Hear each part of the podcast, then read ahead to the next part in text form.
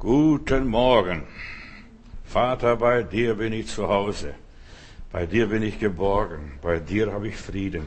Wir haben letzten Sonntag über die Realität Gottes gesprochen, dass Jesus wirklich oder dass Gott wirklich ist. Und in der Bibel heißt es von Jesus, wer mich sieht, der sieht auch den Vater. Vater, bei dir bin ich zu Hause.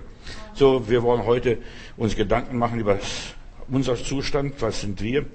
Und Jesus sagte, und das, wir gehen ja auf Pfingsten zu, ihr seid meine Zeugen. Ihr sollt die Kraft des Heiligen Geistes empfangen, Apostelgeschichte 1, Vers 8. Und ihr sollt meine Zeugen sein. Wir sollen mich bestätigen. Wir sollen Christus bekennen und sich seiner und seiner Worte nicht schämen, was er gesagt hat, was er tut und ja, was er ist. Wer mich bekennt vor den Menschen, den will ich bekennen, auch vor meinem himmlischen Vater. Wir sollen also Jesus bestätigen, beglaubigen wir sollen Jesus bekennen, damit die Leute ihn aufnehmen, denn wie sollen sie glauben, wenn sie den nicht kennen, der sie errettet, der sie heilt, der sie befreit? Die Menschen müssen Jesus kennen, lernen. Und die ersten Christen, die ersten Jünger, die zogen aus und sie plauderten überall von dem Herrn. Sie predigten nicht, sie plauderten. Hast du schon gehört? Hast du es gesehen? Hast du es gemerkt? Ja, Pass auf, was da bei der Marie und bei der Luise passiert ist und so weiter. Und sie erzählen dann diese Informationen, sie tragen die Informationen weiter. Und wir sollen Gott verherrlichen. Wir sollen Gott verherrlichen mit allem, was in uns, alle Register ziehen und Gott bekennen ist der große, starke, mächtige Gott. Wir sollen für ihn sprechen. Wir sollen ihn bestätigen. Ja, was ist ein Zeuge? Ich weiß nicht, ob du schon beim Gericht mal warst und als Zeuge aussagen musstest für irgendetwas und der Richter fragt, was haben Sie gesehen? Wie ist es vor sich gegangen? Beschreiben Sie genau, unterschlagen Sie nichts. Äh, und dann musst du sogar womöglich noch schwören, dass du die reine Wahrheit sagst und nichts als die Wahrheit. Und du machst die Strafe, wenn du noch lügst. Und deshalb, wir sind Zeugen Jesu Christi. Wir bekennen Jesus. Ein Zeuge hilft zur Aufklärung der Sache. Was ist wirklich geschehen? Und die Sache ist, kennst du wirklich Jesus? Kannst du das bezeugen? Ich kenne den Herrn aus dem FF. Ich bin bekannt bei ihm, er ist bei mir bekannt. So, ich kenne Jesus sehr gut, sehr genau, sehr exakt. Kennst du Jesus? Weißt du, ich bin auch mal angesprochen worden. Ich habe so ein schönes Traktätchen geschrieben und fleißig da oben in Kiel verteilt. Und dann plötzlich gebe ich einem Mann, freue mich, dass der Mann das liest, noch im Stehen, äh, hat es genommen und hat es gelesen und dann bringt er mir das Traktätchen zurück. Mein Herr, hier bitte schön, kennen Sie Jesus? Ich natürlich, ja, ich bin Pastor, ich bin der Prediger hier in der Zeltmission, ich bin getauft, ich ja, habe Theologie studiert und, und, und. Ich verteidige mich ganz kräftig. Ja, ich kenne Jesus, aber ich bin zu Hause, liege im Bett. Und im Bett spricht der Heilige Geist. Das ist erstaunlich, wie der Heilige Geist arbeitet. Und dann sagt der Heilige Geist, Johannes, was hast du dem Mann erzählt? Du kennst mich. Kennst du wirklich Jesus? Ja, Heiland, ich kenne dich. Und ich habe schon die Bibel x-mal durchgelesen. Ich kenne dich, Jesus. Und dann hat immer wieder dieser Gedanke, ließ mich nicht mehr los. Kennst du Jesus? Bis ich dann gesagt habe, nee, eigentlich muss ich ehrlich sein, ich kenne ihn gar nicht. Ich kenne ihn nur von der Theorie, was Jesus ist. Was in der Bibel steht, was die Leute erzählen, was die Kirche lehrt oder die Christen lehren und so weiter. Äh, aber kenne ich ihn wirklich?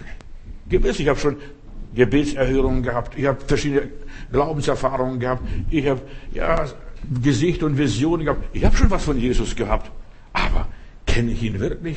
So wie er wirklich ist. Und ich muss sagen, nein, ich kenne ihn nicht. Und ich sage es auch heute, obwohl ich schon über 50 Jahre predige, ich kenne ihn immer noch nicht richtig. Es gibt immer noch was zu entdecken an diesem Jesus. Immer wieder eine neue Seite, neuen Aspekt, neue ja, neue Arbeitsweise und Wirkungsweise. Kennst du Jesus? So, wir sollten viel mehr in uns selber gehen und nicht nur um uns schlagen und sagen, ja, ich kenne Jesus, ich weiß Jesus, ich bin Christus, ich bin getauft, bin erfüllt mit dem Heiligen Geist und was weiß ich mit noch was. Verstehst? Aber kenne ich Jesus wirklich? Ich bin in der Gemeinde, du kannst vieles sagen, ich bin getauft, aber kennst du ihn wirklich? So ist es wirklich, dass wir Jesus aus der persönlichen Erfahrung kennen, dass wir mit Jesus gewesen sind und mit Jesus leben, mit Jesus gehen, dass, ja, mit Jesus verheiratet sind und noch schlimmer als verheiratet. Verstehst du? Verschmolzen mit Jesus sein. Das ist, kennst du Jesus? Zeugenaussage ist sehr wichtig für den Beweismittel beim Gericht. So, wenn du dort stehst, dass du da sagen, ja, was haben sie gesehen? Was war da? Nicht nur, der Richter fragt nicht, was haben sie gefühlt, als sie den Mann da gesehen haben? Oder was haben sie empfunden, als sie ihm begegnet sind? Verstehen Sie, Gefühle interessieren den Richter nicht. Was ist wirklich der Fakt? Und bei, ja, in der Welt äh, und im Himmel, da geht es um Fakten, Fakten, Fakten. Was sind die Fakten? Kennst du Jesus wirklich? Es wird gefragt, was hast du genau gesehen? Und dann musst du genau beschreiben, bis ins Detail. Ist das wirklich alles? War das wirklich alles, was du da gesehen hast? Oder ist das mehr gewesen? Ein Zeuge muss alles aussagen, was er gesehen hat. Und was er nicht gesehen hat, auch das, das muss ein Zeuge aussprechen. Ihr seid meine Zeugen, hat Jesus gesagt. Ja, wir sind Jesu Zeugen bis ins Detail. Ich bin ein Fürsprecher Gottes, ein Fürsprecher für Jesus, damit Jesus sich nicht blamiert in dieser Welt. Ich bekenne Jesus, ein Zeuge für Gott, für Jesus und so weiter. Wir müssen bekennen, warum wir hier sind, warum das und jenes passiert ist. Und die ganze Welt lehnt sich gegen Jesus auf und deshalb, wir sind seine starke Argumente. Alle Welt verleugnet Jesus. Du kannst hinschauen, wo du willst, da wird Jesus verleugnet. Jetzt macht hier die Frau Merkel und der Bundespräsident und so weiter machen so Theater mit Corona-Toten, wie viele Corona-Toten gestorben sind. Sie machen einen Gedenkgottesdienst für die Toten. Für mich ist das Quatsch. Warum?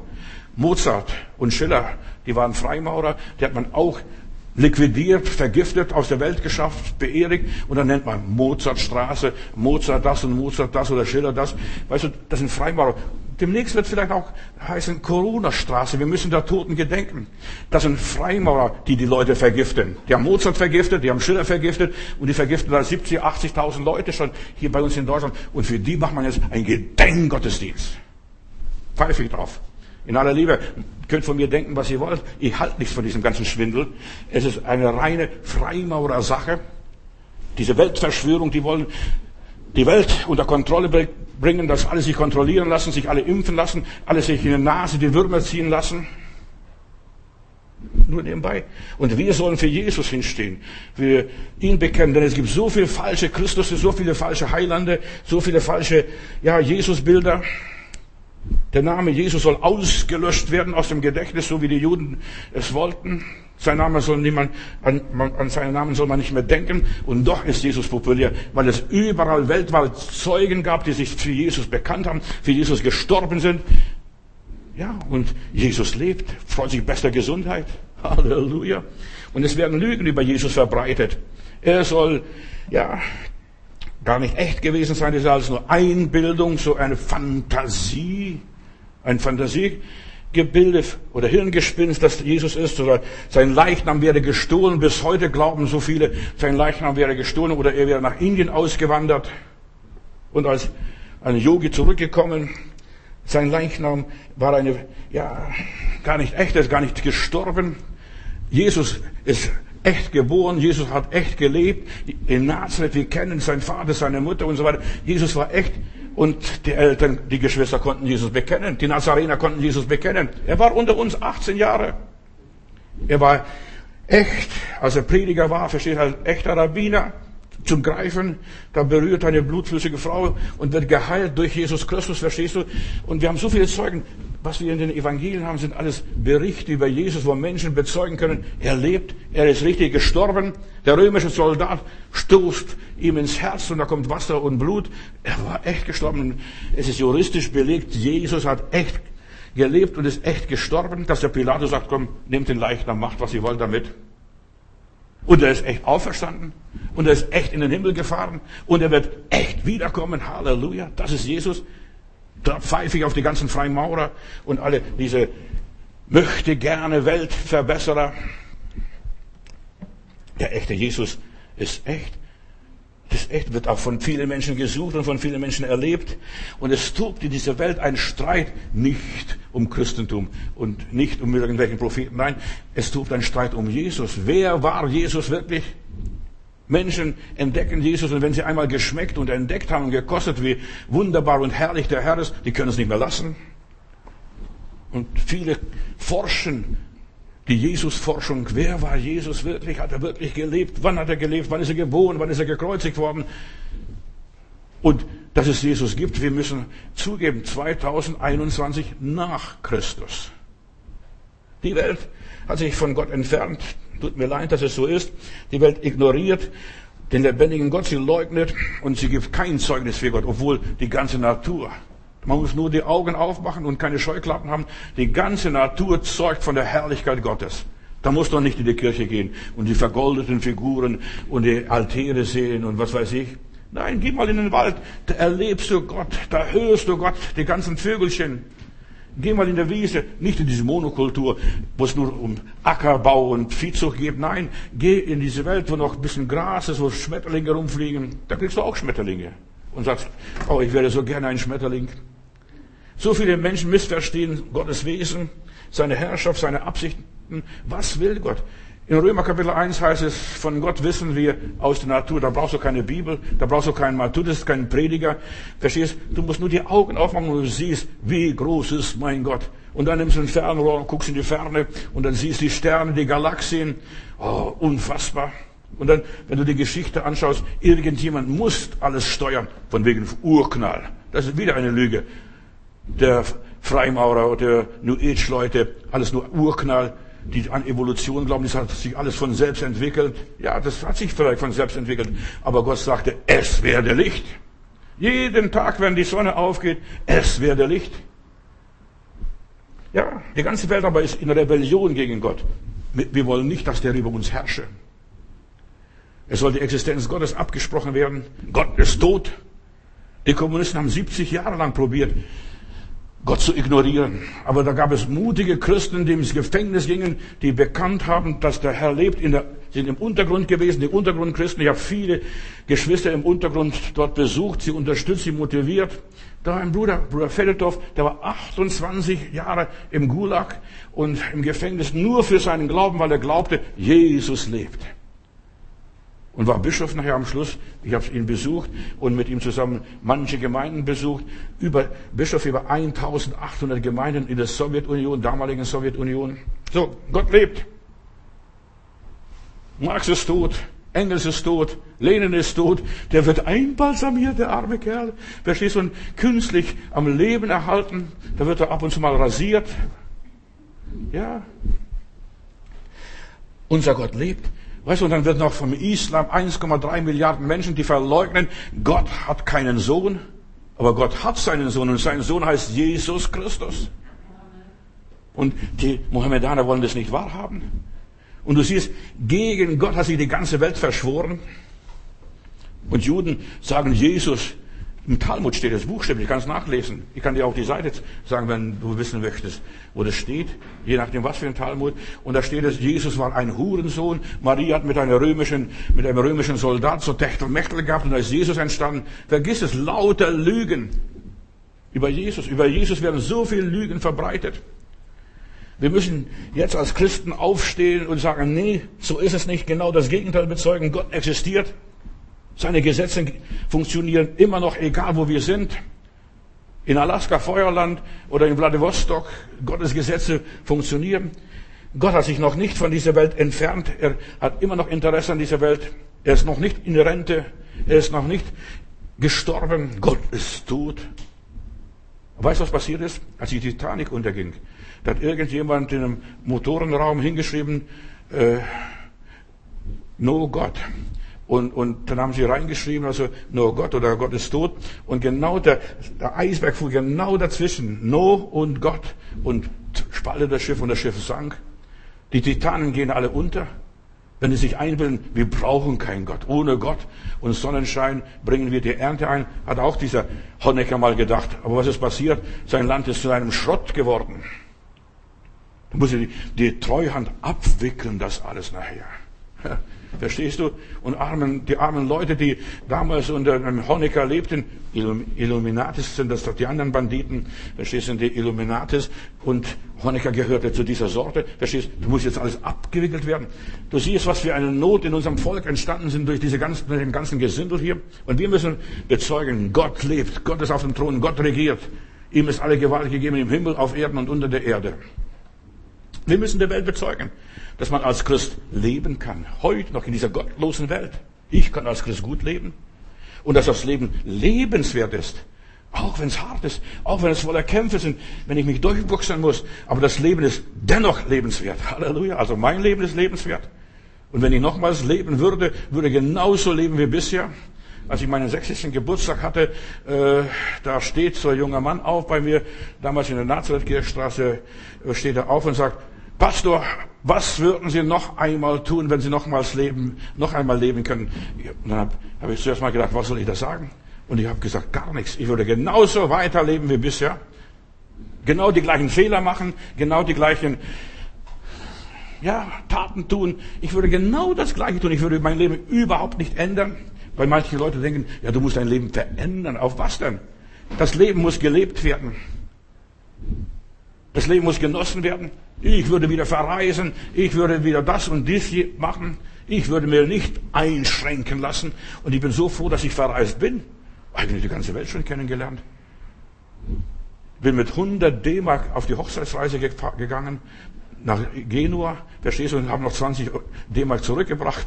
Das muss man vorstellen, wie man das macht. Natürlich mit Konserven gelebt und, und, und, und nur Rühreier und was sonst noch, verstehst Aber man kann alles, man kann glücklich sein, man kann sein Leben gestalten mit wenig, man muss nicht viel haben. Das Leben will gelebt werden. Ja, Jesus muss heute bekannt werden. Wir müssen ja, den Frechen das Maul verstopfen und beweisen, Gott ist da und freut sich. Beste Gesundheit. Halleluja. Dem geht's ganz gut. Nur den Menschen geht's schlecht, die ohne Gott leben. Die sind ohne Hoffnung, sind krank, sind gebrechlich, werden vergiftet, verseucht, was auch immer ist. Und Jesus kam, die Verlorenen zu suchen. Jesus kam, Menschen zu helfen und hat mir geholfen. Ich interessiere mich jetzt nicht für die anderen Leute. Ich spreche für mich. Ihr sollt meine Zeugen sein. Ich will sein Zeuge sein. Und ich, das tue ich schon seit über 50 Jahren. Ich bekenne Jesus Christus. Er ist der Herr. Er ist der König.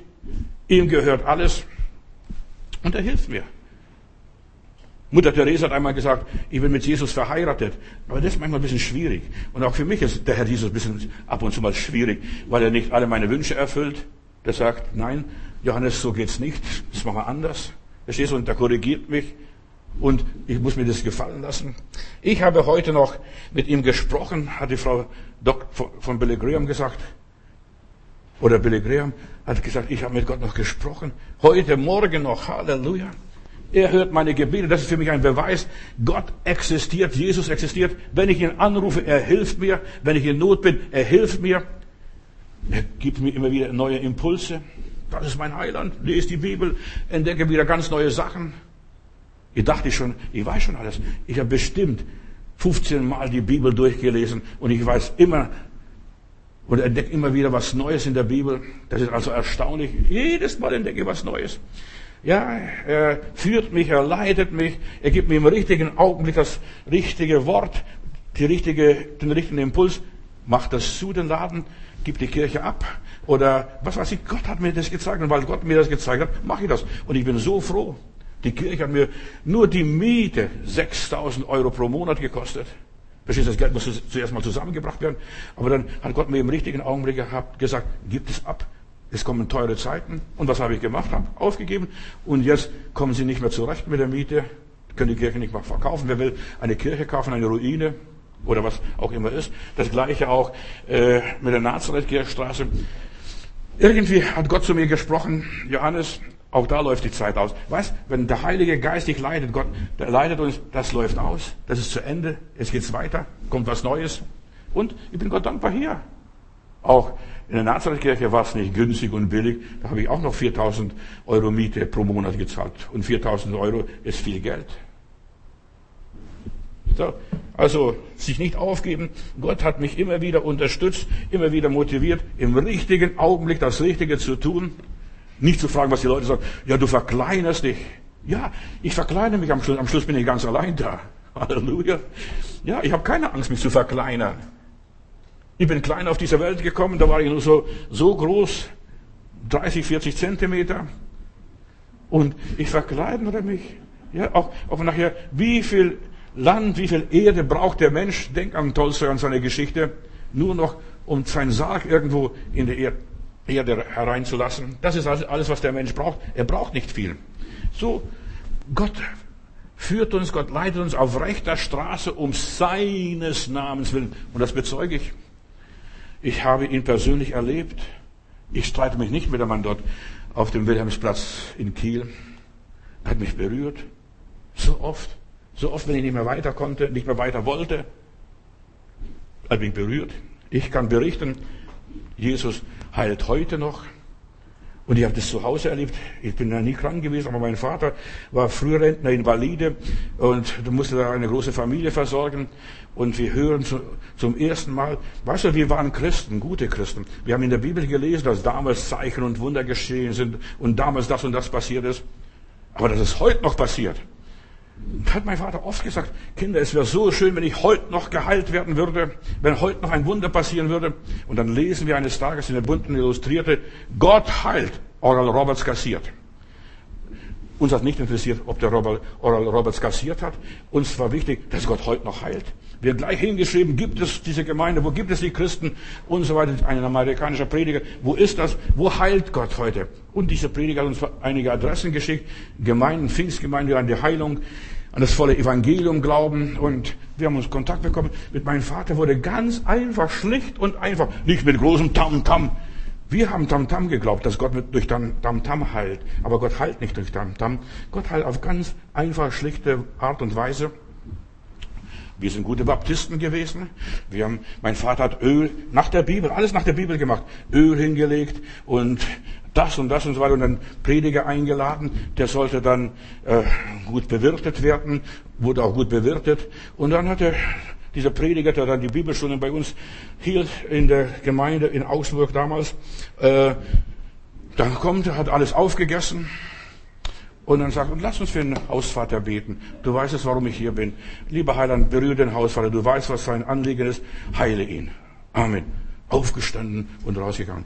Ich weiß noch, wie heute, da steht mein Vater an der Tür und schimpft. Aufgefressen haben sie alles. Das sind typisch die Pastoren, verstehst du?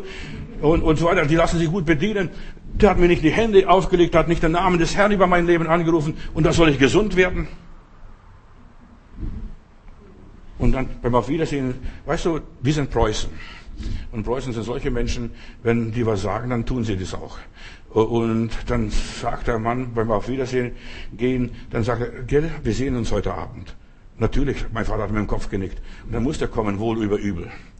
Dann war er da und dann fragt der Pastor in der Gemeinde, das war der letzte Abend äh, in der Gemeinde von dieser, von dieser Bibelwoche, das weiß ich noch wie heute, äh, der letzte Abend und dann wurde dann fragt der Pastor, der Prediger, der Leiter der Gemeinde, wer hat morgen Zeit und wir möchten morgen Großputz in der Gemeinde machen.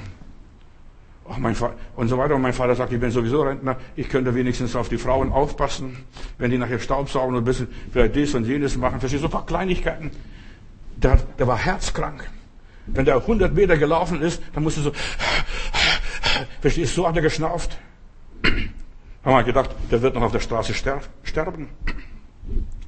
Und dann steht er, ähm, ja, der ist hingegangen und dann fahre ich über Mittag vorbei, wollte ich sehen, was mein Vater macht. Da verstehst du, wie der da putzt die in der Gemeinde. Und was sehe ich? Mit einem Klopfer. Damals gab es noch nicht Staubsauger als solches, da gab es noch diese Klopfer. Da wurde, wurde der Teppich ausgeklopft und mein Vater klopft die Teppiche. Sag ich, Papa, geht's dir gut? Ja, ich spüre nichts. Ich spüre nichts.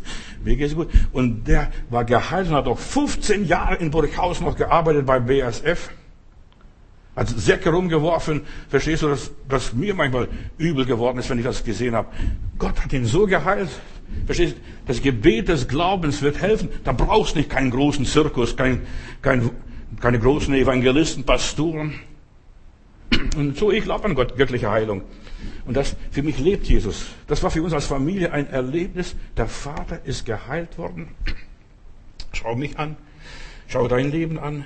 Schau, wie Gott dich bis hierher geführt hat, durch wie viel Not, durch wie viel Elend, dass du das immer noch, dass du immer noch da bist.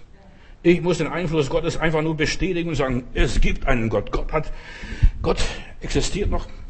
Werner Keller hat ein Buch geschrieben und ein wunderbares Buch, auch eines der ersten Bücher, was ich damals gelesen habe. Und die Bibel hat doch recht. Und die Bibel hat doch recht. Und weißt du, was die Samuel in so einem dicken Schinken beschreibt, er, dass die Bibel recht hat? dass die Sinnflut weltweit war und er beschreibt die Sinnflut, beschreibt so vieles andere mehr und die Bibel hat doch recht. Und ich sagte eins, Gott hat recht und die Bibel hat doch recht. Das Evangelium hat recht.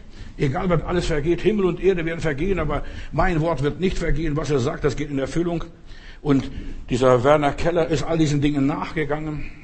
Und wir sind Zeugen. Und wir müssen dieser Welt bezeugen und überzeugt sein, mein Gott lebt. Wenn dein Gott tot ist, nimm meinen Gott. Ja, wir haben einen lebendigen Gott.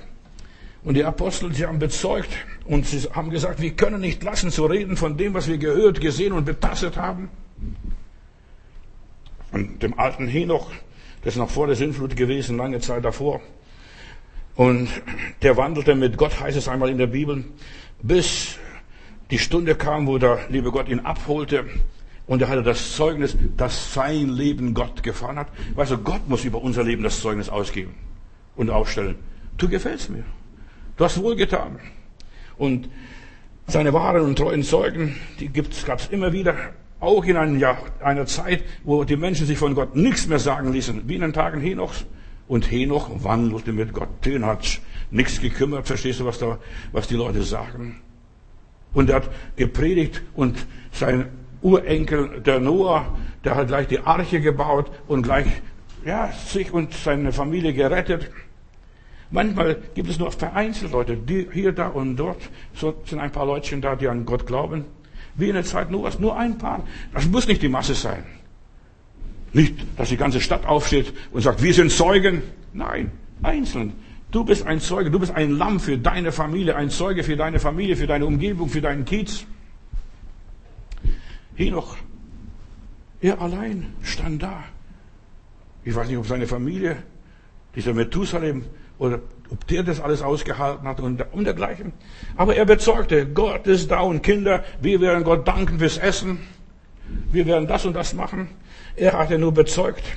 Und Gott hat das andere getan, der Heilige Geist überzeugt, wenn wir bezeugen, wir, und irgendwo bei irgendjemand zündet es dann, wie beim Noah, und sagt, und plötzlich spricht Gott zu Noah. Einen gab es immer, der Gott bezeugt, sich zu Gott bekannte. All die Jahrhunderte, all die Jahrtausende, all die Generationen hindurch gab es immer wieder einen, wenigstens einen, der sich zu Gott bekannte. Auch wenn die Heiligen abgenommen haben, keine Propheten mehr da sind und der arme Elia denkt, ich bin der Einzige übrig geblieben, lieber Gott. Und Gott sagt, hör doch auf mit dem Quatsch. 7000 habe ich noch hier im Land, Land Israel, da haben 7000, die ihre Knie vom Baal nicht gebeugt haben. Wir denken immer, wir sind allein übrig geblieben. Hör doch auf mit diesem Quatsch. Ich hatte eine Beerdigung für einen Mann aus Wilmersdorfer Straße da hinten, krumme Straße, und da steht extra, sie möchten einen Pastor haben. Verstehst du? Aber dann habe ich gedacht, guck mal, die, wenn die Pastor haben wollen, die sollen doch zu ihrem Pfarrer gehen oder Prediger gehen, der soll sie beerdigen. Aber als ich dort die Leute besucht habe, mit den Leuten gesprochen habe, habe ich gemerkt, die sind in keiner Gemeinde drin. Die waren mal in einer Pfingstgemeinde sogar drin, aber sind von dieser Pfingstgemeinde enttäuscht gewesen. Und dann erzählt mir diese Frau, ja, wir haben die Bibel jeden Tag, wir beide, mein Mann und ich, wir haben die Bibel gelesen, wir haben miteinander fast jeden Tag Abendmahl gefeiert, verstehst du? Ganz allein. Die waren nicht mehr in der Gemeinde, in der Pfingstgemeinde dort. Aber wir haben Gott geliebt. Und ein Wunsch bei der Beerdigung hat, der, hat die Frau gehabt, er möchte sein Pfingstjubel mit ins Grab mitnehmen. Also wenn er noch in der Ewigkeit singen würde und nötig hätte zu singen. Und seine Bibel war angestrichen grün, rot und was weiß ich. Und sie haben Gott lieb gehabt. Sie, war, sie sind an, an der Kirche, an der Religion, an der Gemeinde enttäuscht, aber sie waren nicht an Gott enttäuscht. Und das ist, was oft passiert. Wir werden an den Menschen enttäuscht, an den Organisationen, an den Vereinen, an den Clubs enttäuscht, aber Gott enttäuscht uns nicht. Und diese beiden. Und du wirst sehen, das sind diese 7000, die ihre Knie nicht gebeugt haben vor dem Baal oder was auch immer es sein mag. Es gab immer und es wird immer wieder geben, welche die ihre Knie nicht gebeugt haben. Jesus war der treue Zeuge, der wahrhaftige Zeuge, so steht in der Bibel von ihm. Als er die Welt verlassen hat, er kam ging er zu seinem Vater zurück und sagte, jetzt seid ihr dran. Ihr seid meine Zeugen. Ich, das, was ich getan habe, das tut. Und ihr werdet sogar noch Größeres tun, als ich getan habe. Stell mal vor, du als Kind Gottes, du wirst sogar noch Größeres tun, als der Herr Jesus getan hat. Der Herr Jesus hat dreieinhalb Jahre gepredigt. Ich predige schon über 50 Jahre. Also das ist auch schon was. Das kann ich präsentieren, heilen. Ich diene dir schon Über 50 Jahre. Und du warst nur drei Jahre hier auf dieser Erde. Ja, wir werden noch Größeres tun, länger tun, länger uns am Heiland halten. Nur nebenbei, er ist der wahrhaftige Zeuge, aber jetzt sind wir seine Boten, seine Botschafter. Wir tragen sein Zeugnis bis ans Ende der Welt. Der Heiland ist nur in Judäa und Galiläa darum marschiert, ab und zu mal durch Samaria. Aber ich bin bis ans Ende der Welt gefahren und habe Jesus verkündigt, Menschen gepredigt, Menschen in Indien, ganz Indien umfahren habe ich in, in 30 Tagen. Verstehst du, in jedem Land. Ich war mehr im Flugzeug als auf dem Boden. Und dann kam ich gepredigt, weitergeflogen, weitergegangen und ich diene weiter dem Herrn und so weiter. Weißt du, das hat der Heiland nicht tun können. Das ist unser Auftrag. Geht hin in alle Welt und seid meine Zeugen. Schämt sich, schämt euch nicht. Auch wenn ihr nicht vollkommen seid, auch wenn ihr nicht alles macht, was ich gemacht habe und dergleichen. Ja, und die Apostel konnten bezeugen, ihr seid meine Zeugen hier, Lukas Kapitel 24. Nach seiner Auferstehung erschien der Herr seinen Jüngern und grüßte sie und sagte, Friede sei mit euch. Auch mit dir jetzt, wo du sitzt, wo du dich befindest, wo du diese Predigt hörst.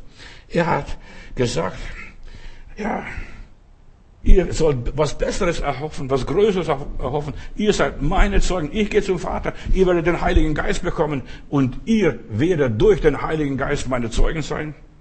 Wir können was bezeugen. Wir haben Frieden. Das ist schon ein Zeugnis. Wenn ich mich hinlege, da schlafe ich ein wie Murmeltier. Oh, da schlafe ich und schnarche ich, wenn es sein muss. Aber Gott sei Dank, da hört es niemand mehr. Okay, verstehst du? Das ist was Wunderbares. Seitdem haben wir Frieden. Ja, wir haben die Kreuzigung, die Katastrophe erlebt, haben die Apostel gesagt. Wir waren dabei, als die Welt für uns zusammengebrochen ist. Aber wir haben auch das leere Grab gesehen. Wir haben das leere Grab gesehen. Und wir haben seine Wunden gesehen. Stell dir mal vor. Und wir sind zum Glauben gekommen. Er erschien plötzlich in unserer Versammlung. Und Jesus ist jetzt der Auferstandene damals. Der ist in der Versammlung seiner Kinder, seiner Jünger. Plötzlich die Tür ist verschlossen, verriegelt, Lockdown. Verstehst du? Und plötzlich erscheint der Heiland mittendrin. Zuerst meinten sie, sie würden einen Geist sehen.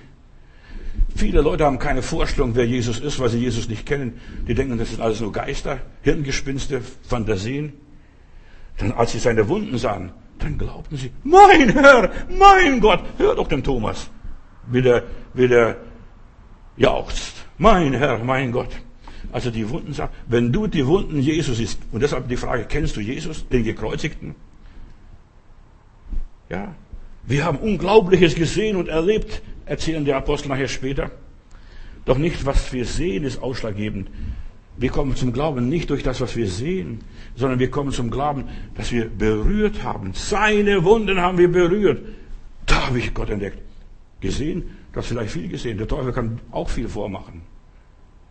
Ja, wir sind nicht zum Glauben gekommen durch Sehen. Und Jesus sagt, selig sind die, die nicht sehen, sehen und doch glauben. Engel können keine Zeugen sein, meine Lieben. Sie sind nur Geisteswesen. Sie haben keinen Leib, so wie wir. Sie sind nur Boten, sind nur Botschafter, die uns was vermitteln und dann fliegen sie wieder weg. Nur Menschen können Zeugen sein. Nur Menschen können bezeugen, dass Jesus lebt.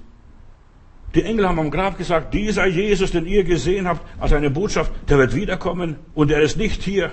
Der ist auferstanden, ist euch nach Galiläa vorausgegangen, aber mehr auch nicht. Aber die Engel sind nur Boten. Nur Menschen können sagen, wer und was Jesus ist. Wer und was Jesus getan hat. Und zwar für ihn selber. Jesus hat für die Engel nichts getan. Die sind heilig, die sind vor Gott wohlgefällig und so weiter. Aber die Engel verkündigen den Herrn die Hirten, ich denke nur an Bethlehem, wir haben Weihnachten noch gar nicht so lange her, dass wir Weihnachten hatten. Euch ist heute der Heiland geboren. Das ist alles. Wir können die, die Engel nicht sagen. Und jetzt müssen die Hirten hingehen und prüfen, nachprüfen. Verhält es sich auch so? Und sie haben das Baby gesehen. Stell dir mal vor, würdest du bei einem Baby gläubig werden? Aber sie haben Jesus berührt. Dieses holdselige Kind. Menschen sollen das Ebenbild Gottes sehen, das Ebenbild Gottes erleben. Und Jesus sagt, wer mich sieht, der sieht den Vater im Himmel. Und sie haben diese Kunde überall ausgebreitet. Der Messias ist geboren, der Heiland ist geboren. Und Maria bewegte all diese Worte in ihrem Herzen. Das ist alles, was sie tat. Wir sollen nicht nur irgendwas über Gott behaupten und Gott sagen, ich kenne Gott von der Bibel her. Ja, wir müssen ihn perfekt kennen. Jesus wurde vom Judas Ischariot verraten. Und ich habe schon oft mich gefragt, frage ich auch euch jetzt, was hat er denn verraten? Er hat Jesus sehr gut gekannt. Er wusste, wie viel Geld er hat. Er war der Kassenverwalter bei Jesus in diesem Verein. Ja, er, er musste einkaufen, er musste versorgen. Er kannte alles von Jesus.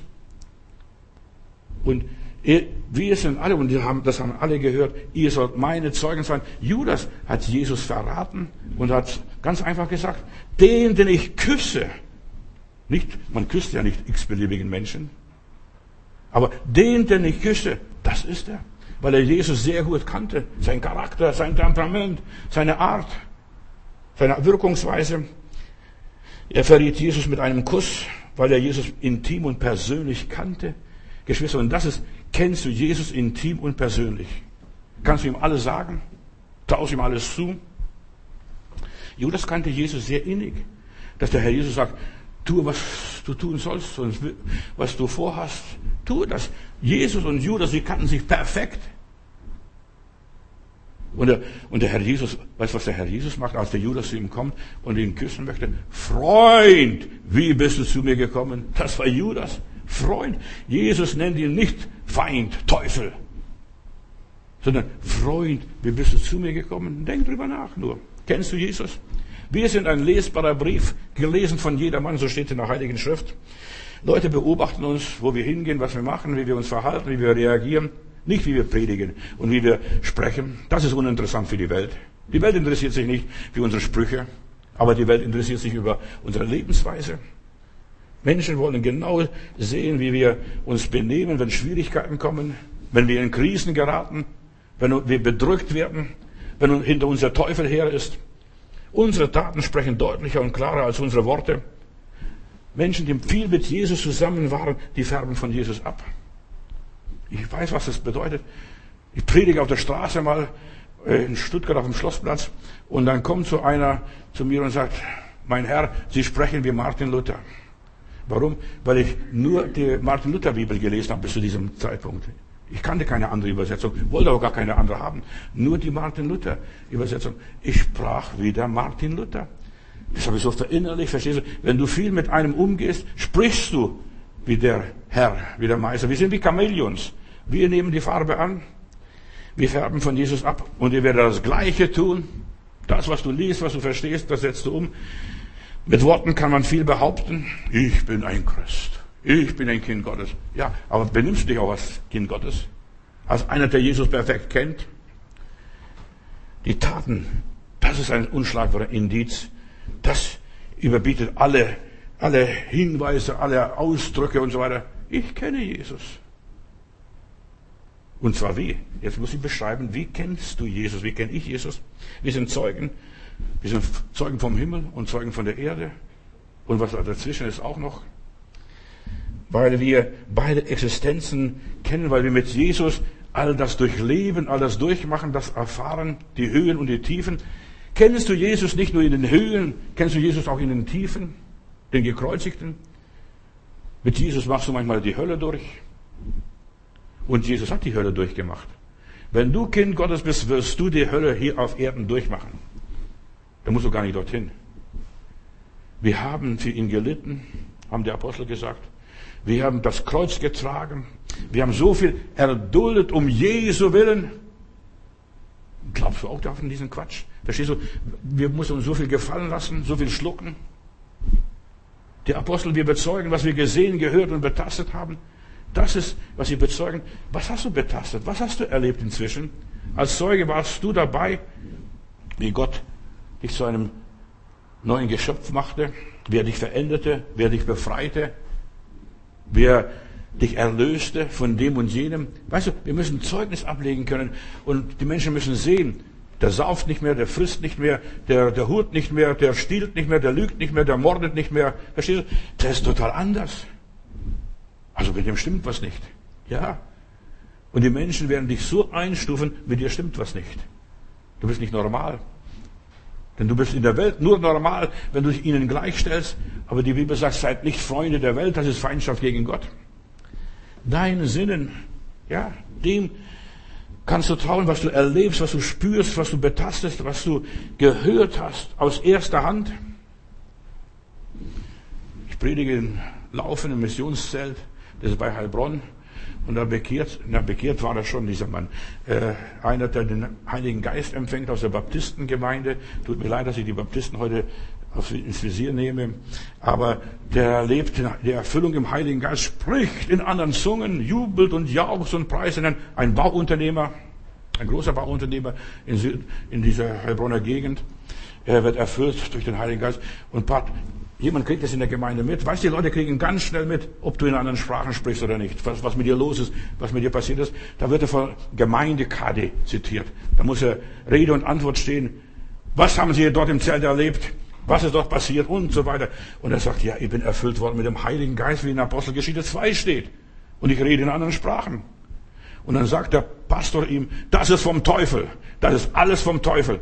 Dann sagt dieser Bruder, und das hat er mir nachher später erzählt. Vom Teufel oder von Gott. Ich weiß, was ich erlebt habe.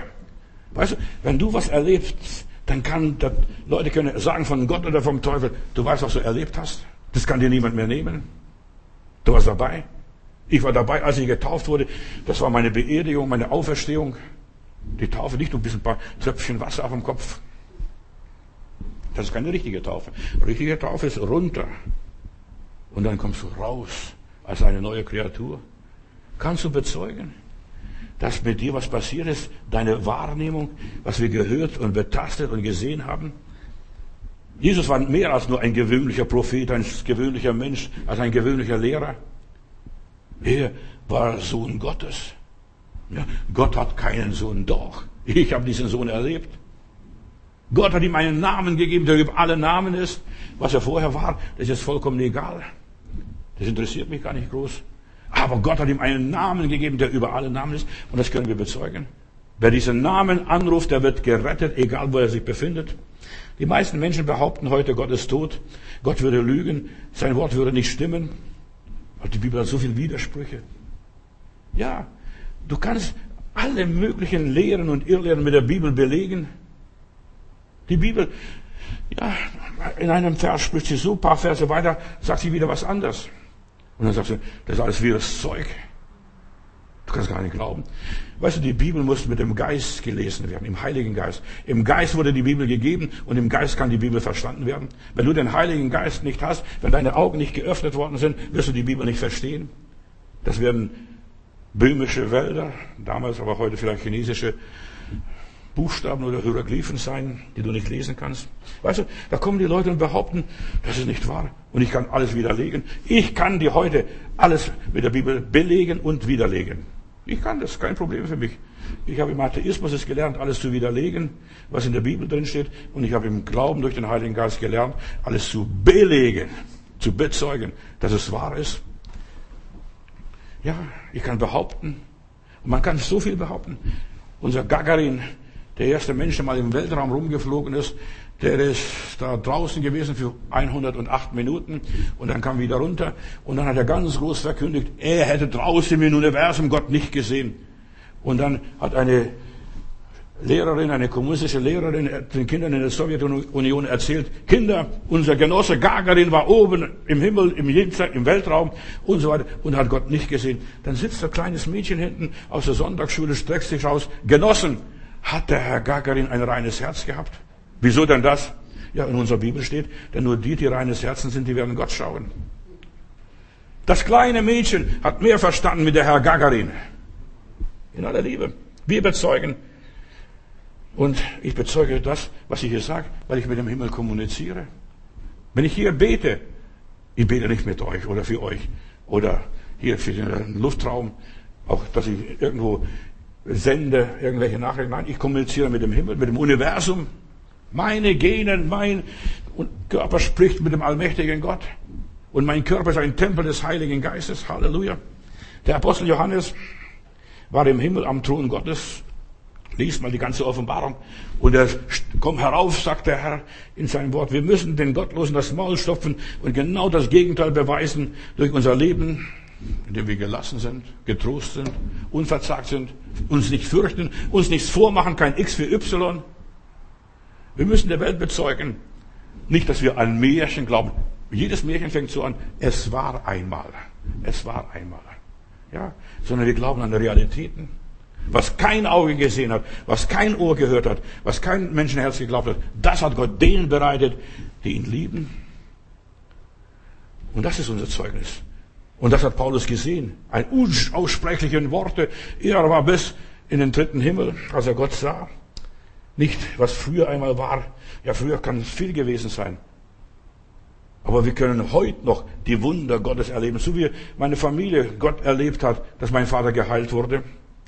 Gott ist heute noch erfahrbar und Gott ist heute noch eine Realität. Gott kann man erleben, ohne Spinne. Gott kann man erleben.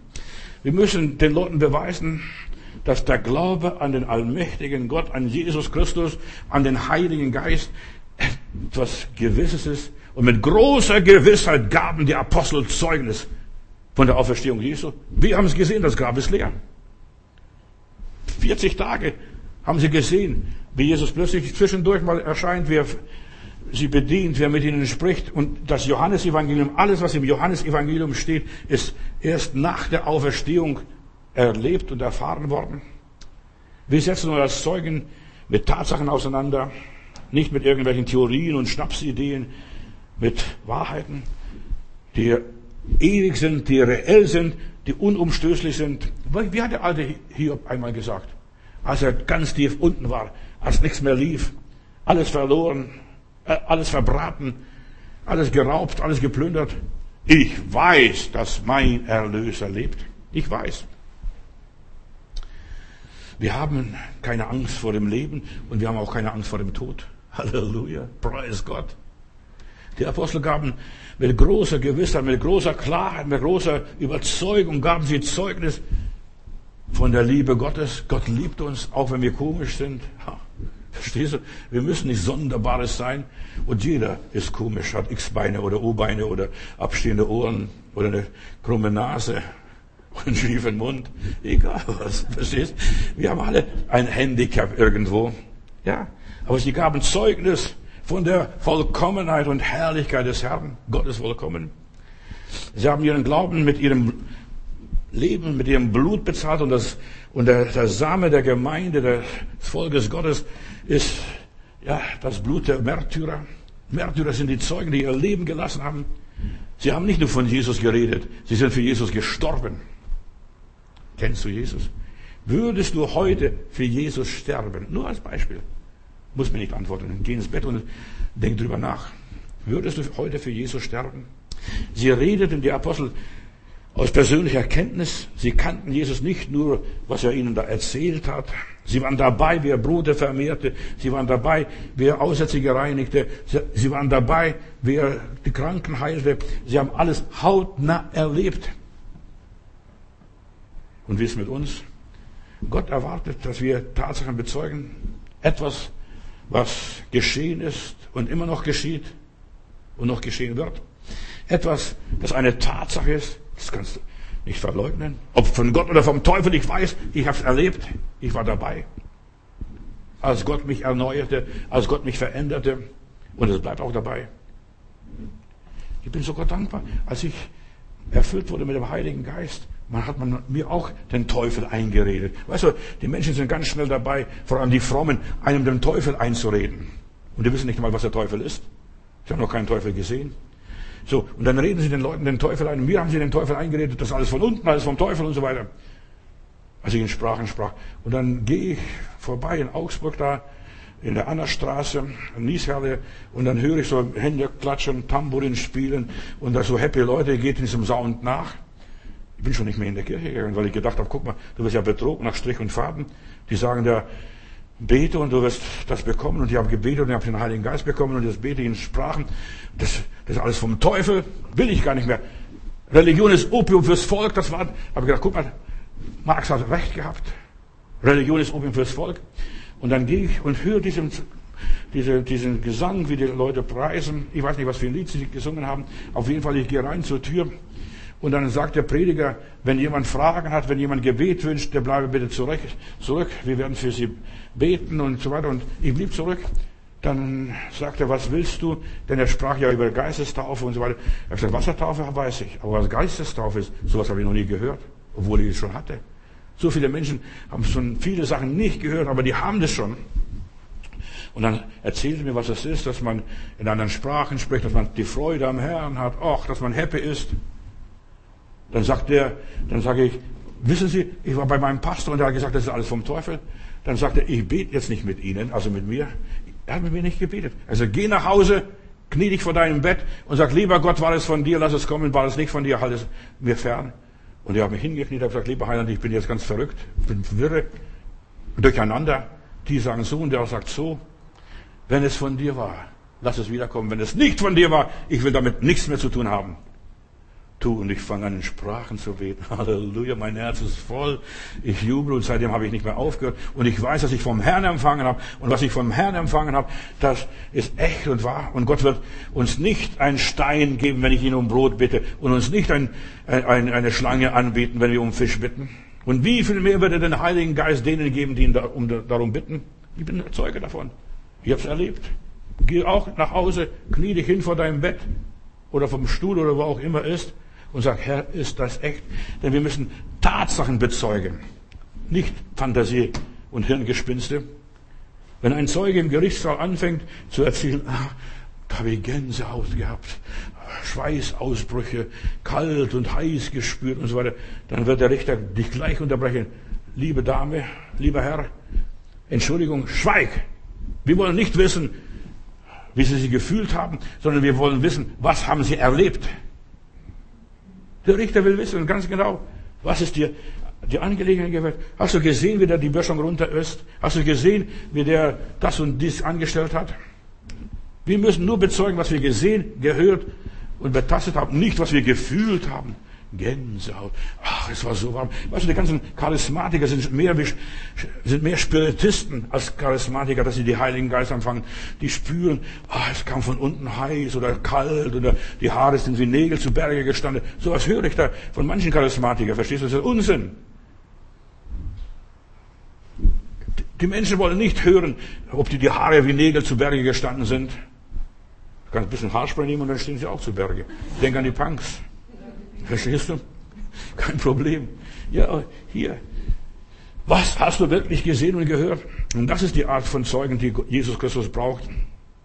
Dass wir sagen können, ich weiß, ich weiß, ich weiß, ich weiß, ich weiß, hundertprozentig. Mehr geht's nicht mehr. Tausend Prozent, verstehst du, sowas gibt's nicht. So, und diese Art von Zeugen, so wie Paulus, als er vor seinem Richter einmal steht, diesen Agrippa und Felix, und dergleichen. Und da erzählte, wer zum Glauben kam. Und plötzlich sagt der Felix, du rast, du wirst wahnsinnig, du rast. Weißt du, die anderen Redner, die haben immer einen Advokaten gehabt, einen Fürsprecher gehabt. Und Paulus sagt, das mache ich schon selber. Ich kann schon selber erzählen. So wie mir der Mund gewachsen ist. Ich kann erzählen, was die Sache ist. Und dann sagt er dann später auch zu Agrippa, als die, der Felix sagt, ja, gehen mal für dieses Mal. Wenn wir wieder was wissen wollen, wir werden dich rufen. Und ich möchte, sagt Paulus, dass auch alle solche werden, wie ich bin, ausgenommen meine Fesseln. Ich möchte, dass alle so werden, wie ich bin. Der kann gerade stehen, auch wenn er gefesselt und gefangen ist.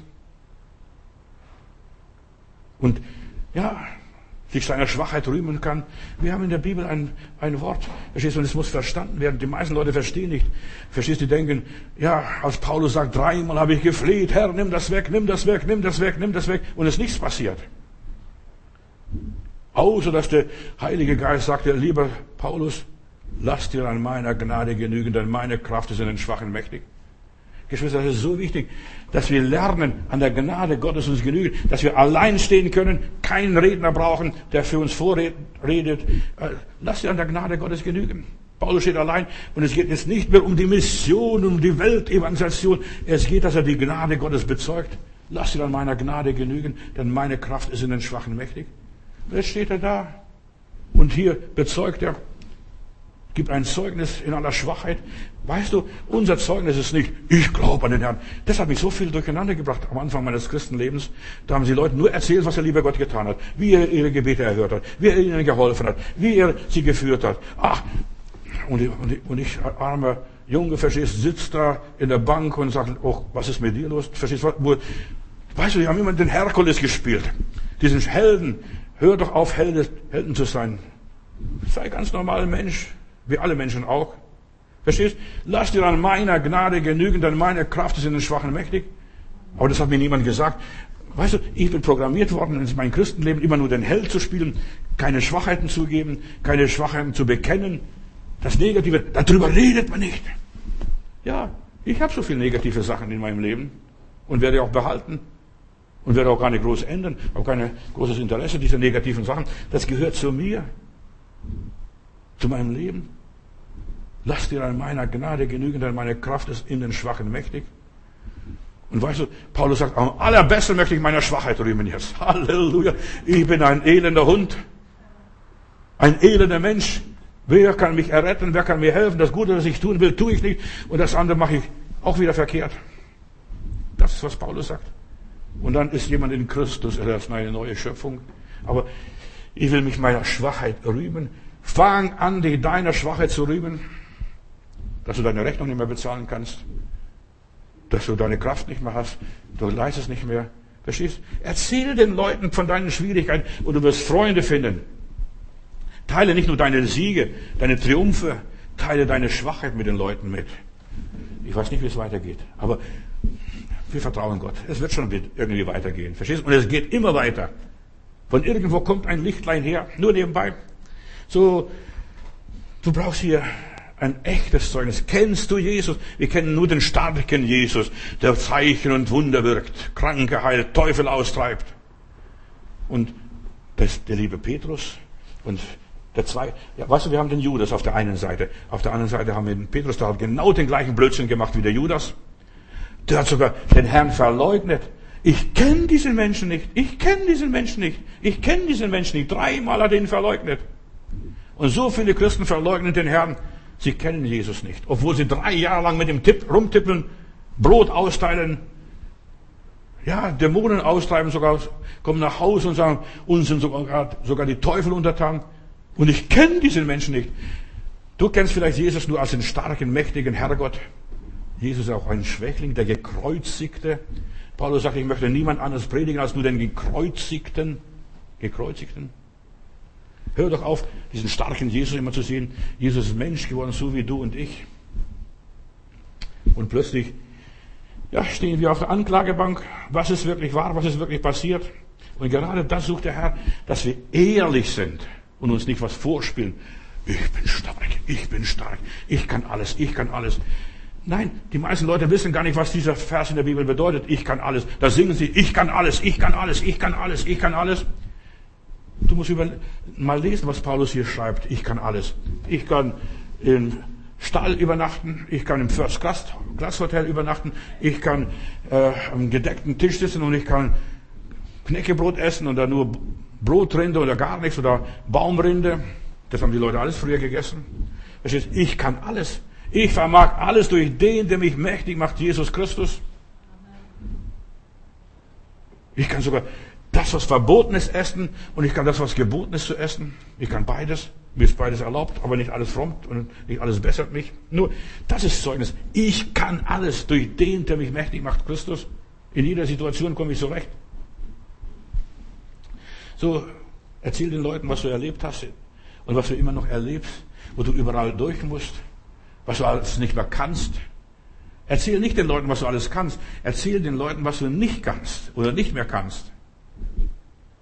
Die Welt sehnt sich nach Menschen, die Gott bezeugen, Jesus bezeugen und berichten, was Jesus in ihrem Leben gewirkt hat. Ich kann alles verkraften. Ich kann die Schwachen tragen, kann die Starken tragen, kann die Armen tragen, kann die Reichen tragen. Komm mit allem zurecht. Der Herr braucht Menschen, die der Welt sagen, wie sie errettet werden können. Und die Frage ist, von was errettet werden? Von diesem Aberglauben, den ganzen Unsinn, den ganzen Lug und Trug, was in unserer Welt lang, gang und gäbe ist. Der Herr Jesus sucht Menschen, die authentisch sind, die berichten können, was sie, wozu Gott sie fähig macht. Ich kann ein Luxusauto fahren, aber ich kann auch mit dem Fahrrad fahren oder zu Fuß gehen oder Roller sogar nehmen. Halleluja. Ich kann alles. Das ist gut. Verstehst du? Die Welt ist satt von frommen religiösen Büchern. Die lernen, lernen, lernen, die lernen nimmer mehr aus. So steht mal in der Bibel. Ich wundere mich manchmal über die intelligenten Menschen, die, dass sie der Religion weglaufen. Komm, wir hör doch auf mit diesem Quatsch. Glaub an Jesus Christus. Ich verstehe diese Menschen. Weißt du, weil sie enttäuscht sind von den Christen. Die Christen sind nicht einmal das, was sie vorgeben zu sein. Denn Christsein bedeutet Christus in Kleinformat. Nicht in Großformat, in Kleinformat. Christus in Kleinformat. Ich verstehe die Menschen und die tun mir so leid. Die Menschen wollen die volle Wahrheit hören. Was ist die Wahrheit? Man darf ihnen nichts vorenthalten. Man muss den Leuten reinen Wein einschenken. Du, bei uns raucht's auch. Bei uns stinkt's auch. Bei uns geht auch mal was schief. Ja, wir fallen auch mal um. Schenk den Leuten reinen Wein über dein Leben. Ein treuer Zeuge sagt immer die ganze Wahrheit. Aber wir unterschlagen die Wahrheit und wir machen uns strafbar der Welt gegenüber, dass wir dies und jenes unterschlagen. Auch die unangenehmen Sachen, auch die Nachteile, die Verluste, die müssen bekannt werden. Mit Gott verkraft ich alles. Haben und nicht haben, sein und nicht sein. Beides, ich vermag alles durch den, der mich mächtig macht. Ich muss der ganzen Welt die Wahrheit predigen, nicht nur Halbwahrheiten. Der Herr ist gut, der Herr ist gut, Amen, der Herr ist gut, der Herr ist gut. Vergiss es, der sagt manchmal sehr schlecht, in aller Liebe. Hör mal, da sagt der Pastor, der erfüllt nicht alle meine Wünsche. Da wird so viel Süßholz geraspelt und so viel genuschelt auf dem geistlichen Gebiet. Ja, sie erzählen den Leuten, was die Leute gerne hören, so positives Evangelium. Glaub an den Herrn und du wirst nicht mehr krank. Glaub an den Herrn und du hast Erfolg. Du hast die Tasche voll Geld, einen ganzen Sack sogar voll Geld und dergleichen. Wir sollen ehrlich sein. Auch wir haben Schwierigkeiten. Auch wir haben Kämpfe. Auch wir wären krank. Paulus ist sogar krank zurückgeblieben. Er schreibt in einem Brief sogar, ihr habt an meinem Schicksal teilgenommen, als ich krank war. Ihr habt mich nicht verurteilt, nicht verdammt. Stell dir vor, dieser Apostel Paulus, der so voller Glauben, so voller Kraft war, liegt ein ganzes Jahr lang krank. Wenn einer beten konnte, das war der Apostel Paulus. Aber da liegt ein, ein ganzes Jahr lang krank. Und ihr habt mich wie einen Engel angenommen. Halleluja. Das ist Glaube, das ist Liebe, das ist Gottvertrauen. Das sollen wir bezeugen, dass es Geschwister gibt, noch vernünftige Menschen gibt, die nicht so überspannt sind oder übertrieben sind. Der Herr macht alles, der Herr macht alles. Nein, du hängst manchmal am Hungertuch. Ohne Umschweife gibt er Zeugnis dir, Apostel Paulus, ein ganzes Jahr lang war ich krank. Puh, mein Gott. Ich war noch nicht nur ein paar Tage krank, verstehst du? weiß gar nicht, was Krankheit ist. Und er war ein ganzes Jahr lang als Mann Gottes, Reis Gottes Arbeiter, der war krank. Und mit unserem Zeugnis, wir sollen einfach Jesus bekennen, uns nicht verstecken, nicht verkriechen, was auch immer ist, uns nicht schämen. Aber das erzählt man nicht vom lieben Gott. Gott ist immer gut. Ja, der ist immer gut. Seine Gedanken sind nicht unsere Gedanken und seine Wege sind nicht unsere Wege. Du weißt gar nicht, welche Wege der liebe Gott mit dir gerade geht. Wir sollen von Gott Zeugnis ablegen, was ja alles in unserem Leben wirkt und manchmal auch nicht wirkt. Deine Existenz ist ein Zeugnis, dass du da bist für Gott. Das ist ein, das ist ein Zeugnis, dass ich da bin. Es gibt einen Gott. Gäbe es keinen Gott, ich wäre heute Morgen nicht mehr hier. Und die meisten von uns auch nicht. Hier gibt Zeugnis, ja, auf ganz natürliche Art und Weise. Bis hierher hat Gott mich gebracht. Wie es weitergeht, weiß ich auch noch nicht. Ich kann es euch nicht sagen, ich bin kein Prophet. Doch, ich bin ein Prophet. Ich kann, ich kann schon sagen, es wird alles gut werden mit, durch die Gnade Gottes. Aber ich weiß es nicht wie, die Details. Auch die Bösen geben Zeugnis von der Liebe Gottes. Weißt du, das, das wirst du gar nicht glauben. Er hätte sie schon längst vernichtet. All die Bösen, die ganzen Ganoven, Verbrechen, Ungerechten, Diebe, Mörder und so weiter. Gott erduldet so viel Hohn und so viel Spott. Und er lässt die Sonne scheinen über Gerechte und Ungerechte. Liebe Zeit. Das ist der liebe Gott. Er lässt die Sonne scheinen über Gerechte und Ungerechte. Er gibt keinen auf. Fange an, in den Segnungen Gottes zu leben. Gott, du hast mich bis hierher gebracht. Wie auch immer. Ich lebe noch, guck mal. Ich freue mich des Lebens, genieße den Augenblick. Ja, Zeugnis nach Johannes Kapitel 3, Vers 11 ist, was wir wissen, davon reden wir. Und was wir gesehen haben, das bezeugen wir. Und das Zeugnis setzt voraus, Johannes 18, Vers 37. Und Jesus ist der erste Zeuge. Ich bin dazu geboren und dazu in dieser Welt gekommen, dass ich für die Wahrheit zeuge, die Wahrheit bekenne. Jesus sagt, seid meine Zeugen. Und es ist so wichtig, dass du ein Zeuge Jesu bist. Petrus hat einmal geschrieben, einer muss zusammen mit uns ein Zeuge der Auferstehung sein, als sie dann die, der Nachfolger, einen Apostel nachwählten für den Judas Ischariot. Einer von uns muss noch, wir müssen noch einen Zeugen finden, der dabei war von Anfang bis zum Schluss, der ein Zeuge der Auferstehung Jesu war, von Anfang, von der Taufe des Johannes bis zu der Himmelfahrt Jesu, einen, der dabei war. Und dann haben sie diesen Matthias gewählt. Sonst wird die Wahrheit unterschlagen. Sonst werden die Menschen nur den Lügen der Juden glauben und der ganzen damaligen äh, Lügenpresse. Wir brauchen Zeugen. Einer muss noch Zeuge sein. Und eine Sache besteht aus zwei oder drei Mundzeugen. Du bezeugst und sie bezeugt, seid ihr schon zu zweit. Dann muss die Sache schon stimmen. Wenn zwei Leute das Gleiche erzählen, dann stimmt es. Wenn ich nur erzähle, Gott ist gut, dann stimmt's nicht. Dann musst du noch ein paar finden, die so sind wie der Johannes Matthäus die auch bezeugen und bekennen, Gott ist gut, Gott ist treu, Gott ist barmherzig, Gott ist gnädig. Wir haben hier letztes Mal, letzten Sonntag gehabt, Gott ist eine Realität. Ich habe Gott erlebt, ich war dabei. Paulus erzählt von den vielen Zeugen da, 1. Korinther 15, die dem Auferstandenen begegnet sind. Ich muss noch ein bisschen weitermachen, fertig machen, damit ihr eine abgerundete Sache habt von eurem Dienst, von eurem, von eurem Auftrag.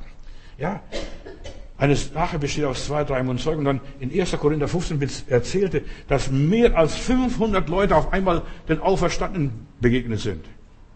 Das, sogar die Familie Jesu, die haben nicht geglaubt. Der Jakobus hat nicht geglaubt, der Judas, Judas hat nicht geglaubt. Auch seine Brüder glaubten plötzlich an ihm. Die wollten auch von ihm nichts haben. Aber als sie den Auferstandenen sehen und er ihnen extra erschienen ist, dem Jakobus, dann glaubten sie an ihm.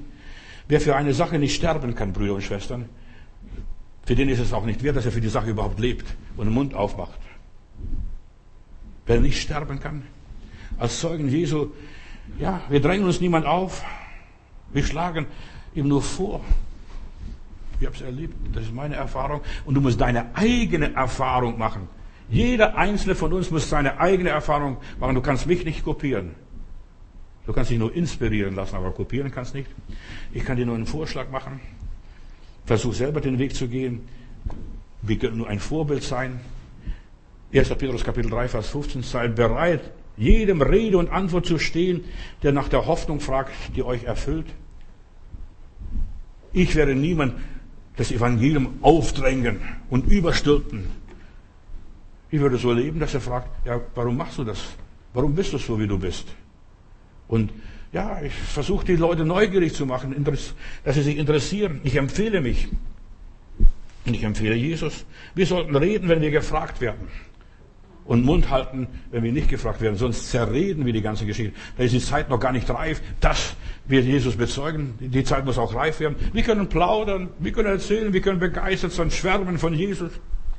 Und jeder soll dann seine eigene Meinung bilden, seine eigene Erfahrung machen seine eigene Entdeckung machen. So wie die Leute in Samaria, als Jesus der Frau sagte, geh und hol deinen Mann, dann kommen die ganzen Leute aus der Stadt, wahrscheinlich alle Männer, bring deinen Mann. Und dann sagten die Leute, Frau, wir glauben nicht, weil du es gesagt hast, sondern weil wir selbst uns überzeugt haben. Die Menschen müssen sich selbst überzeugt haben oder sie sind nur bequatscht, christianisiert worden, so wie beim Karl den Großen die Sachsen. Wir sind im Zeugenstand. Und jetzt, du bist der Richter. Du bildest jetzt dir selbst dein eigenes Urteil. Das tun aber leider die wenigsten, die plappern nur den anderen alles was nach. Ich glaube an Gott, den Schöpfer Himmels und den Erden und so weiter. Nein, hör doch auf zu plappern. Fang an mit dem Herzen zu glauben. So du mit dem Herzen glaubst, nicht mit deiner Zunge. Fang an so zu glauben. Wir sind Zeugen. Und wir sollen wissen, was wir bezeugen, was wir gesehen haben, was wir erlebt haben. Lukas Kapitel 24, Vers 48. Ihr seid meine Zeugen, seid Zeugen dafür. Ihr habt es gesehen, war dabei. Nach seiner Auferstehung erschien der Herr Jesus mehrmals seinen Jüngern. Und jetzt, was seid ihr so bestürzt? Warum hier lasst ihr in euren Herzen solche Zweifel aufkommen? Wir sehen einen Geist, ein Gespenst kommt uns auf dem Wasser entgegen. Da sind die Menschen, weißt du, die Menschen trauen Gott nicht zu, die trauen Gespenstern mehr zu als dem Herrgott. Glaubt doch den vielen Zeugen, die Jesus erlebt haben. Ich lese gerne Biografien. von Christen, die äh, keinen Roman schreiben, aber die erzählen, wie sie Gott erlebt haben, wie Gott sie geführt hat, wie Gott ihnen geholfen hat, wie Gott ihnen nicht geholfen hat, weil er was Besseres für sie hatte. Hebräer 11, da ist die erste Hälfte wunderbar, durch den Glauben, durch den Glauben, durch den Glauben, durch den Glauben. Und dann die zweite Hälfte vom Hebräer 11, nix. Sind zerfleischt worden, geredet worden, wilden Tieren vorgeworfen worden. Da ist nichts passiert von dem, verstehst Und dennoch, durch den Glauben, haben die ihr Glaubenbild gelebt und sie sind zum Zeugnis geworden. Vielen erscheint der Glaube so etwas Unglaubliches, weil sie selbst es nicht erlebt haben. Deshalb, Herr, öffnet meinen Geschwistern, meinen Freunden die Augen, dass sie sehen möchten, was alles ist. Wir sind Zeugen der Wahrheit, weil Gott uns die Augen geöffnet hat. Wenn Gott uns nicht die Augen öffnet, wir haben ein Brett vor dem Kopf und wir sehen nichts. Wir haben keine Ahnung von all diesen geistlichen Dingen. Es ist so wichtig, dass wir was erlebt haben. Und wenn du was erlebt hast, da kann man dich auf der Stelle köpfen. Zack. Verstehst? Kann man dich köpfen. Du sagst, ich weiß, ich weiß, dass mein Erlöser liebt. Und du hast bekanntes Zeugnis vor vielen, vielen Zeugen. Verstehst? Bekenne dein Zeugnis, lebt es aus. Der Teufel kann die Zeugen Jesu nicht verkraften, die für Gott aufstehen. Gottes Reich, Gottes Sache wird nicht durch Schwert beschützt, sondern durch das Blut der Märtyrer, die einfach alles in die Bresche werfen. Komme ich um, so komme ich um. Ich mache weiter, ich gehe weiter. Die Apostel sagen sich, wir können nicht lassen, zum Hohen Rat von diesem Jesus zu reden, weil wir, wir haben Jesus erlebt zuerst. Gerade dieser Feigling Petrus, dieser Angsthase, der steht auf. Wir können es nicht lassen. Wenn wir schweigen, Geschwister, werden die Steine schreien, und man muss Gott mehr gehorchen als den Menschen. Man muss den Willen Gottes tun. Man muss auf den Herrn mehr hören. Märtyrer und Gläubige ohne Zahl, ohne dieser großen Zahl von, von dieser Wolke von Zeugen wären wir heute nicht da. Wir hätten nur noch Spekulationen und nur, äh, was weiß ich, Kaffeesatzleserei. Aber wir hätten, nicht, wir hätten nicht das Evangelium, wenn wir nicht diese große Wolke von Zeugen um uns herum hätten. Bei der Kreuzigung Jesu noch ganz schnell gab es so viele falsche Zeugen. Wir haben gehört. Wir haben gehört. Ja, die haben viel gehört. Aber hier, diese richtigen Zeugen, Gott sucht richtige Zeugen, echt Zeugen. Kennst du Jesus? Haben wir seine Treue erlebt bis zum Schluss? Wie er uns geliebt hat, wie er uns getragen hat, wie er zu uns gehalten hat. Wir sind jetzt im Zeugenstand. Wenn du nach Hause gehst, bist du im Zeugenstand. Du betrittst das größte Missionsfeld der Welt, das ist Deutschland zurzeit. Wir können bezeugen, bestätigen, dass wir seine Hände Werk sind, dass Gott an uns arbeitet, noch immer wieder, da bohrt da schleift er, da poliert er, ja, dass wir bei ihm noch in der Schule sind. Wir sind Zeuge. Ja, wir leben anders als die Masse, als die Allgemeinheit. Ja, jetzt feiern sie für die Corona-Toten. Mir tun alle Leute leid, die gestorben sind. Das sind mehr, mehr als Corona-Tote gestorben, verstehst Aber das ist so Freimaurergeschäft. Da mache ich nicht mit. Da stelle ich mich entschieden dagegen, weil ich meinen Gott anders kenne. Gott macht keinem Angst. Gott isoliert niemand. Gott verurteilt niemand. Gott beherrscht niemand. Gott kontrolliert niemand. Das ist mein Gott. Ich kenne meinen Gott, meinen Heiland sehr gut. Die Welt braucht Augenzeugen, nicht nur Ja-Sager, Gehorsame, der Obrigkeit untertan. Vergiss es. Das sind alles nur Ja-Sager. Die Freimaurer, die ganzen Weltverschwörer, die wollen nur Ja-Sager erzeugen jetzt. Alle tragen eine Maske, alle lassen sich impfen, alle lassen sich aus der Nase was rausziehen. Verstehst du? Alle, verstehst du? Nur Gehorsame. Die, der Teufel braucht nur, Entschuldigung, Idioten. Und das sind es die meisten Leute. Dumme, die keine eigene Meinung haben, die nicht gegen den Strom schwimmen, und es ist so wichtig, dass wir Zeugen der Auferstehung der Kraft Gottes sind, dass wir die Treue Gottes erlebt haben. Gott trägt uns durch. Wir sterben nicht an Corona. Das schwöre ich euch. Wir sterben nicht an Corona. Wenn wir sterben, dann sterben wir nur aus Angst vor Corona, die uns da geschürt wird. Angst vor Corona. In aller Liebe. Aber du darfst ja über Corona gar nicht sagen. Wenn ich nur ein Wort irgendwo auf Facebook erwähne über Corona, werde ich für vier Wochen gesperrt. Da wird alles gelöscht. Ja, ich habe das erlebt schon wochenlang, sogar Google und sogar all diese ganzen Massenmedien, verstehst du, die sind so eingeschworen, wir müssen zusammenhalten, wir müssen zusammenhalten. Nein, geh deinen Weg mit dem Heiland. Der Zeuge lebt anders als die Masse, als das Volk, als das ganze Gesindel. Das wichtigste Ereignis bei, der Schöpfung ist die Auferstehung Jesu. Die Zeit läuft nicht. Mann, Mann, Mann, Mann, Mann. Ja, aber heutzutage erscheint Jesus nicht mehr als der Auferstandene. Hör mal, hab keine Angst, fall nicht um. Jesus erscheint nicht mehr als der Auferstandene. Wenn Jesus heute noch Menschen erscheint, und er erscheint immer noch im Traum, in Gesichte, in Visionen, was auch immer ist, er erscheint uns als der verherrlichte Gott, der erhöhte Christus, vor dem sich alle Knie beugen müssen und alle Zungen bekennen müssen. Er ist Herr. Er erscheint nicht mehr aus der Auferstandene. Der ist in den Himmel gefahren. Der ist nicht mehr hier auf Erden. Aber jetzt, dieser verherrlichte Jesus Christus ist mitten unter uns. Halleluja. In dieser Gemeinde hier. Und das sind die Beweise, die wir haben, dass er unter uns ist, dass er Herr ist über Tod und Teufel. Er ist der auferstandene, verherrlichte Christus, sitzt auf dem Thron. Johannes sieht in der Offenbarung, und das ist jetzt was ganz drauf, ganz wichtiges. Er sieht den verherrlichten Christus, der auf dem Thron ist, mit weißen Haaren, Augen wie Feuerflamme. Er ist das Lamm, das würdig ist. Und die Apostel gaben Zeugnis von dem, was sie gesehen, was sie erlebt haben und was ihnen Jesus geworden ist. Und, und das ist, das ist der Apostel Paulus. Der Apostel Paulus war kein Augenzeuge Jesu leibhaftig. Er sagt, ich kenne Christus nicht nach dem Fleisch.